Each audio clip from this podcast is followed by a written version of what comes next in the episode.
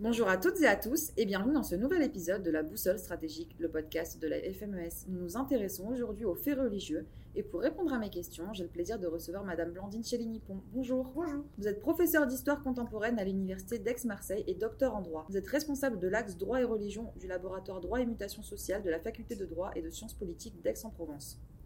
Madame Chéligny-Pont, en septembre 2023, le pape François est venu à Marseille. La communication était claire, il ne venait pas en France, mais à Marseille, et sa visite a permis un discours sur une Méditerranée unie sur fond de crise des migrants. Quel bilan pouvez-vous tirer de cette visite? Alors, je dirais que d'un point de vue euh, de la communication euh, internationale, cette visite à Marseille a été un franc succès, parce que ce que le pape a dit euh, à ce moment-là, le, message qu'il a, qu'il a fait passer, alors c'est un message qu'il a fait passer dans une rencontre entre évêques de tout le bassin méditerranéen, accompagné d'un certain nombre de personnes euh, civiles et notamment euh, d'étudiants et euh, de migrants. Mais c'était j'allais dire, un, meeting un peu privé, pas du tout, puisqu'il a été très médiatisé. Mais cette médiatisation, ce qu'il voulait dire à Marseille, a été répercuté dans le monde entier. Et quand je dis le monde entier, j'ai vu des articles de cette rencontre de Marseille dans des journaux sud-américains, des articles dans des journaux nord-américains, le Washington Post. Enfin bon, donc il y a eu une, véritable euh, communication et euh, les médias ont relayé ce, discours, donc ça a porté. Voilà,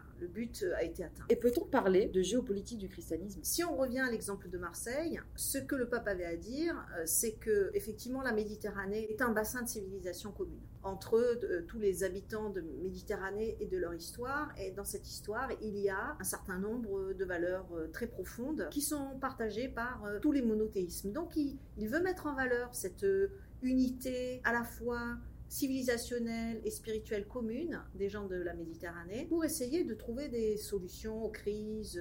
Euh, alors évidemment la crise des migrants aujourd'hui, euh, l'accueil des migrants lui paraît une priorité historique, mais au-delà de ça, ça a été moins, moins discuté à Marseille, mais c'est très important, un dialogue interreligieux, notamment avec l'islam, pour eh bien, faire en sorte que ensemble, avec les musulmans, on s'habitue à vivre fraternellement, à se penser comme frères, et ensuite, ensemble, on euh, fabrique de la diplomatie euh, pour la paix, et à côté de ça aussi, peut-être d'autres actions, euh, pas diplomatiques, mais économiques, enfin, donc un nouveau moteur dans les relations méditerranéennes fondé sur la collaboration religieuse. Vous venez de parler de l'islam. Est-ce qu'on peut parler de géopolitique pour les autres religions? Alors, on pourrait en parler, mais en même temps, quand il s'agit de l'islam, c'est plus compliqué parce que ça serait une géopolitique très très diffuse, étant donné qu'il n'y a pas vraiment de centralité. Il y a des concurrences d'institutions ou de, leadership religieux.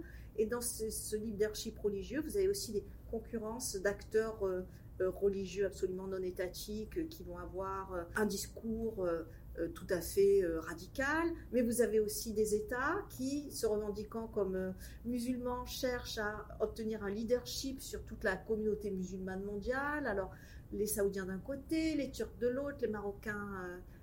voilà. Donc, en fait, si on parle de géopolitique musulmane ou islamique, c'est un véritable patchwork. Il n'y a pas, si vous voulez, d'unité stratégique, puisque on est à la fondation, comme il pourrait y avoir peut-être dans des religions extrêmement structurées comme euh, la religion catholique, où finalement vous avez des impulsions qui viennent d'en haut et après elles se diffusent dans, tout le corps euh, et toutes les communautés euh, du monde plus ou moins facilement. Hein, plus ou moins facilement. Le président turc Erdogan favorise et revendique l'islam politique sur fond de nationalisme. Dans quel but selon vous? Votre question donne la réponse, c'est-à-dire que M. Erdogan utilise politiquement euh, sa, posture euh, alors islamo-islamiste modérée, on va dire, pour défendre non seulement la Turquie, mais le leadership régional de la Turquie, en rappelant soit d'un côté le nationalisme turc, mais de l'autre, en rappelant aussi la grande et glorieuse époque euh, de l'Empire ottoman, où le calife, hein, le commandeur des croyants, était en même temps le sultan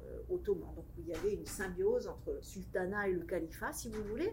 Et donc il se pose en héritier de cet empire ottoman et de, la, grande influence civilisationnelle hein, de cet empire sur euh, les rives méditerranéennes, mais au-delà. Et euh, cette posture-là lui donne du crédit auprès de, son électorat, bien sûr. Et à terme, il souhaite lui aussi, euh, dans le leadership, prendre sa place. et faire que la Turquie rayonne en concurrence, ou plutôt à la place de d'autres leaderships, comme celui de l'Arabie saoudite, ou encore plus loin, comme celui de l'Iran, qui essaie euh, effectivement aussi de représenter quoi? La révolution islamique euh, en marche? Pensez-vous que la Turquie, par rapport à l'Iran et l'Arabie saoudite, est un acteur crédible pour parler de géopolitique de l'islam? Alors, l'épisode euh, tragique que nous sommes en train de vivre maintenant dans la bande de Gaza entre Israël et et les, Palestiniens de la bande de Gaza, a pu donner finalement euh, un peu la, mesure de cette crédibilité, puisque euh, M. Erdogan a cherché à être euh, médiateur dans cette crise. Et il a été, d'utiliser cette expression, calculé par personne. Il n'a pas été calculé par les États-Unis, il n'a pas été calculé par les Saoudiens, par, par les Qataris, par les, Émirats pas été calculé non plus par les Iraniens. Donc, si vous voulez, les interlocuteurs dans la crise et dans la négociation euh, entre Israéliens euh, et Gazaouis, euh, ce sont des interlocuteurs qataris ou égyptiens, américains éventuellement, mais pas, pas turcs. Et donc, M. Erdogan a, été extrêmement vexé de, ce manque de crédibilité.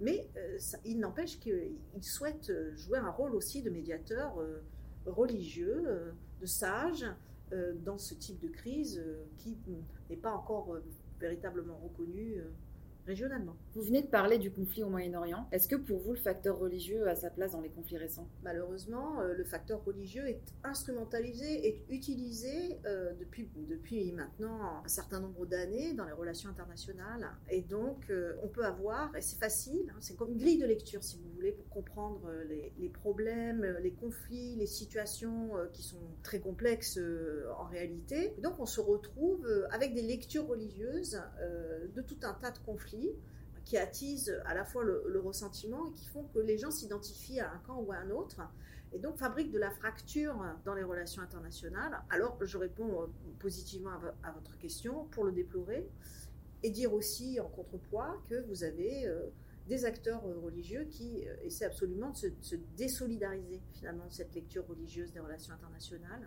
qui est négative, qui est manichéenne et qui n'a pas d'aboutissement, qui ne provoque que de la conflictualité, et euh, de trouver d'autres biais, tout en étant, euh, en se représentant comme des acteurs religieux pour euh, trouver des solutions de droit, de respect du droit international, du droit des nations, etc. Je vous remercie pour ces éclairages.